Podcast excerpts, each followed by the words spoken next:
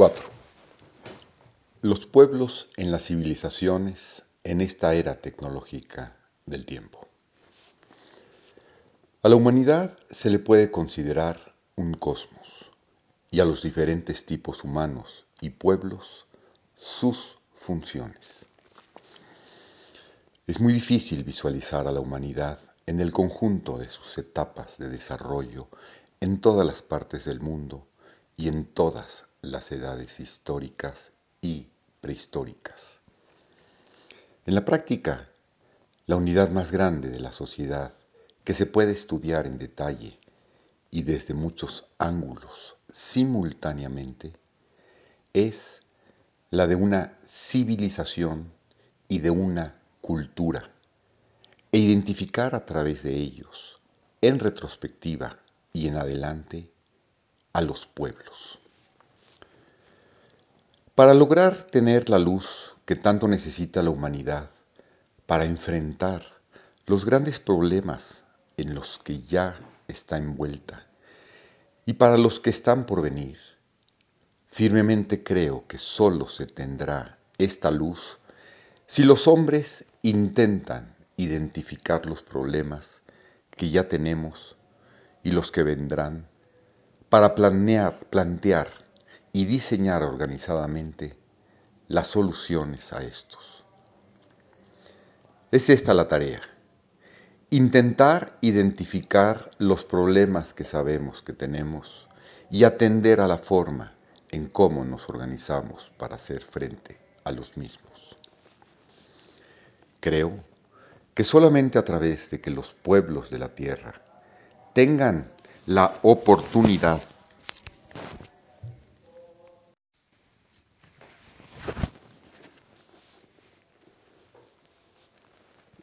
ser representados en organismos como la ONU, así como en sus propias naciones, para lo cual la élite del poder debe ponerse de acuerdo para dejarlos llegar a estos organismos. Pues sólo así se podría intentar lograr el mejor intento para hacerle frente y organizadamente a los grandes retos que tenemos próximos. Estas ideas que tomo de Rodney Colling, Theory of Celestial Influence, en español, el desarrollo de la luz, tienen el propósito de crear otras para lograr identificar cuáles características tienen nuestras civilizaciones, nuestras culturas y nuestros pueblos, y así ir formando una idea de quiénes serían las mejores representantes de estos, para que su voz y su sabiduría sean escuchadas y compartidas, y no dejemos que solamente seamos auxiliados por Dios o solo por la reciente tecnología. 1.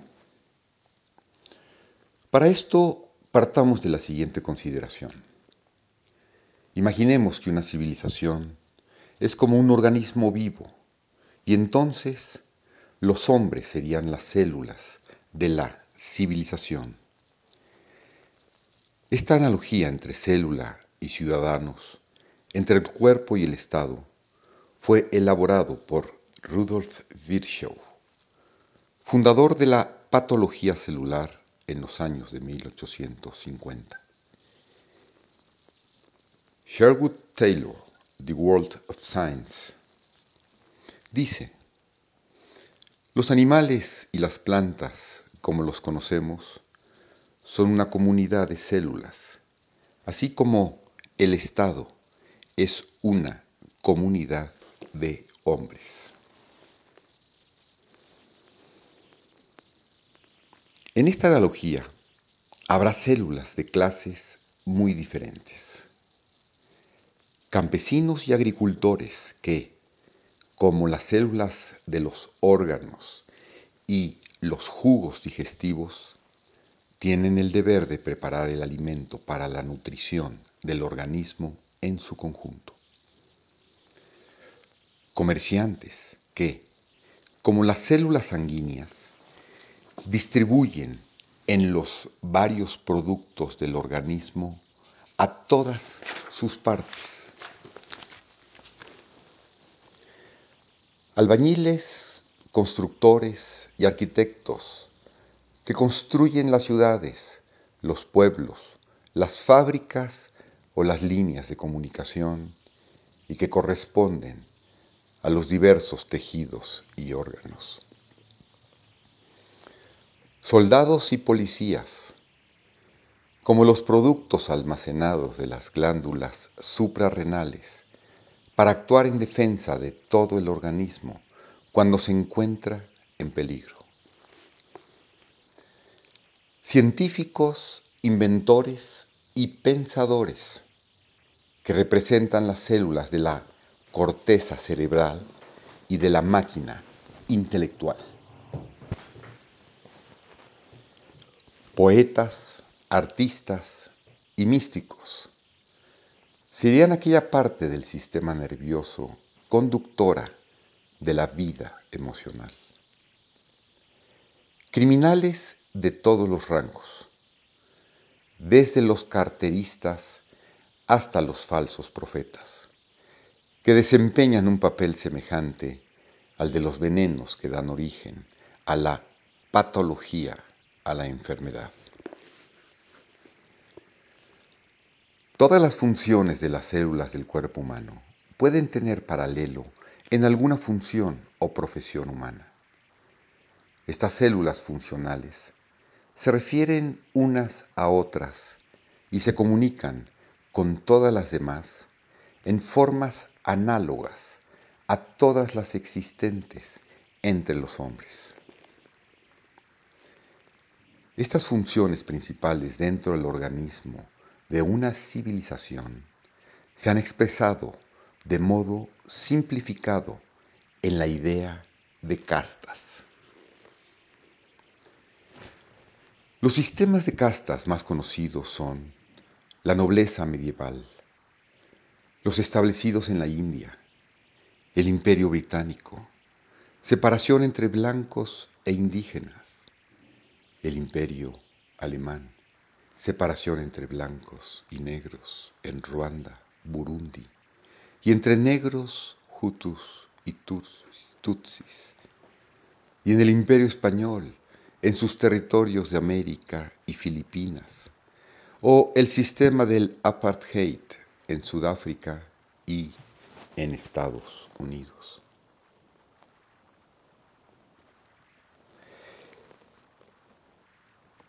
¿Qué ha servido de ideal estructural de la sociedad en diferentes épocas. En su origen, las castas medievales de la clerecía Nota 15. Mester viene del latín mysterium, oficio. La Edad Media, rigurosamente, jerarquizada en tres estamentos o estados, la plebe, la nobleza y el clero, se vio representada en el ámbito literario por tres mésteres que emanaban de esos sectores de la sociedad. Laboradores o trabajadores, siervos y vasallas del Señor, oradores o clérigos y defensores militares.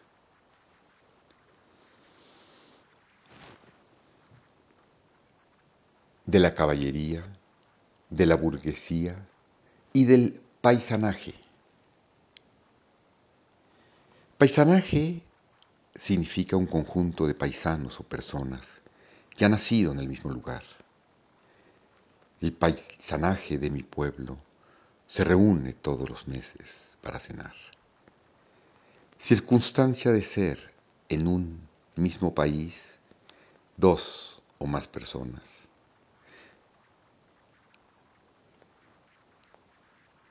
O las castas hindúes de los brahmanes Kshatriyas, Vaishyas y Sudras fueron expresiones de las verdaderas funciones de los hombres individuales como células en un organismo.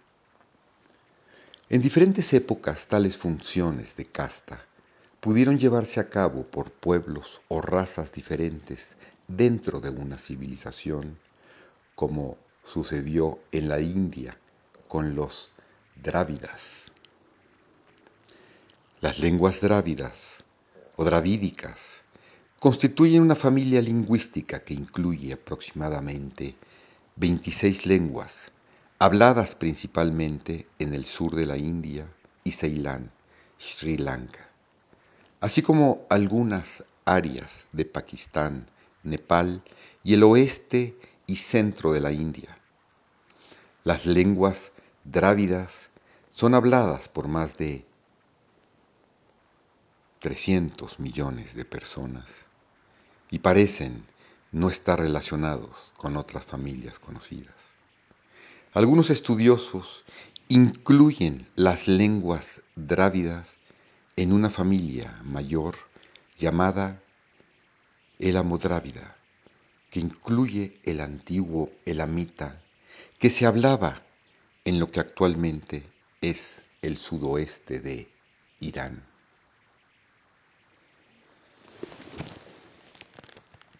Originarios quienes tendieron a convertirse en sudras en la cultura hinduista. Un sudra es el miembro de la cuarta y última casta, la de los siervos y peones que trabajaban por comida y techo. Así como los conquistadores arios en brahmanes, miembros de la primera y más elevada de las cuatro castas en que se haya dividida la población de la India es la casta sacerdotal. Y caballeros, como en el moderno Nueva York, donde los chinos tendieron a ser lavanderos y dueños de restaurantes y los irlandeses en policías y choferes. Esto no altera el hecho principal de que cada una de las varias funciones orgánicas debe, en una verdadera civilización, realizarse por un grupo definido con sus propios ideales y disfrutando de una armoniosa relación con todos los demás grupos funcionales. Si ahora esto parece imposible y utópico, es meramente una indicación de los males de nuestra sociedad del presente. Ahora bien, un hombre individual puede ser dirigido por cualquiera de sus funciones, por su digestión y su estómago, y vivir solo para comer y beber, por su función motriz, y vivir solo para el movimiento, para la actividad, para los viajes, por su mente, y vivir para las teorías, para la investigación y para la búsqueda del conocimiento. Por algún deseo o meta fuertemente emocional e intentar vivir su vida de acuerdo con esto. En la misma forma, las civilizaciones pueden ser dirigidas por cualquiera de sus grupos funcionales. Pueden ser gobernados por campesinos, como sucedió en Checoslovaquia. Comerciantes, como lo fue la Inglaterra del siglo XIX. Por guerreros, como la antigua Esparta. Por el clero, como el antiguo Egipto o el antiguo el imperio monástico cluniacense. En 1909, después de Cristo, surge dentro de la Iglesia Católica la voluntad de reformar las órdenes monásticas. Esta restauración se produjo tomando como base la regla de Benito de Nurcia, un reglamento que rige la vida de los monjes, detallando cómo debe ser su vida. El monasterio obtiene el derecho de acuñar moneda. Se abren escuelas y una biblioteca. La regla llamada cluniciense o cluniacense es adoptada por otros monasterios que forman, junto con Cluny, un verdadero imperio monástico de prioratos autónomos, aunque sometidos al gobierno común del abad de Cluny. La orden se apoyaba en la, alta, aristocracia, el emperador, el rey de Borgoña, los condes y los obispos. Se fundaron nuevos monasterios cluniacenses y se reconvirtieron otros al aceptar la disciplina cluniacense. La orden de Cluny estuvo presente en Jura, el Delfinado, la Provenza, el Valle del Ródano, el sur de Borgoña y el Borbonizado. Aún mantiene una treintena de conventos muy dinámicos. En el siglo XII, la llamada Orden de Cluny contaba con dos mil prioratos, algunos de ellos considerados como los más grandes monasterios de la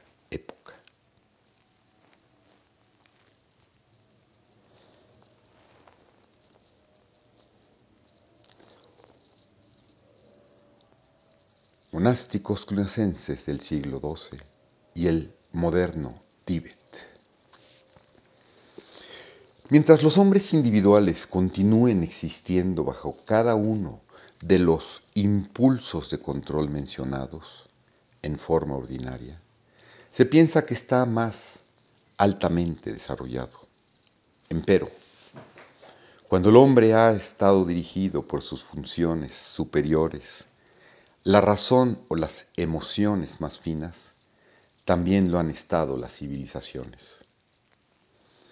A veces el hombre ha estado gobernado por inteligencias o emociones perversas o degeneradas, favorecedoras de la corrupción, pues esas funciones también son de naturaleza superiores y apropiadas para dirigir.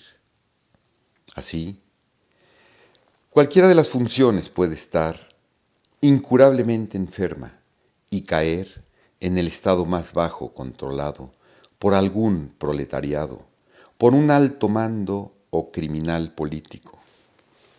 Cuando estos tipos de hombres son gobernados por enfermedades mentales o físicas y no por una función sana, el hombre y la tierra pasan por tiempos difíciles. Cada civilización tiene sus propios gustos, sus capacidades y sus comprensiones especiales. Una civilización saludable sería aquella en la cual los diferentes grupos funcionales están dispuestos en una jerarquía ascendente y gobernados por una fina energía superior y consciente. Una analogía sería la que señala la fisiología humana respecto a que la función de respirar supone una materia más fina que la digestiva, que la circulación de la sangre contiene materias superiores a la de la respiración y que los varios sistemas nerviosos tienen una energía todavía más refinada. Cuando las funciones se acomodan entre sí en este orden, y lo mismo sucede con los grupos funcionales de una civilización, sucede que perduran más. Es cierto, algunas civilizaciones, como la Europa occidental, que se proyecta al tiempo de Carlomagno en el siglo VIII, parecen durar mucho tiempo, al igual que sucede con algunas personas que viven muchos años, y a veces parece que ha tenido varias o muchas vidas.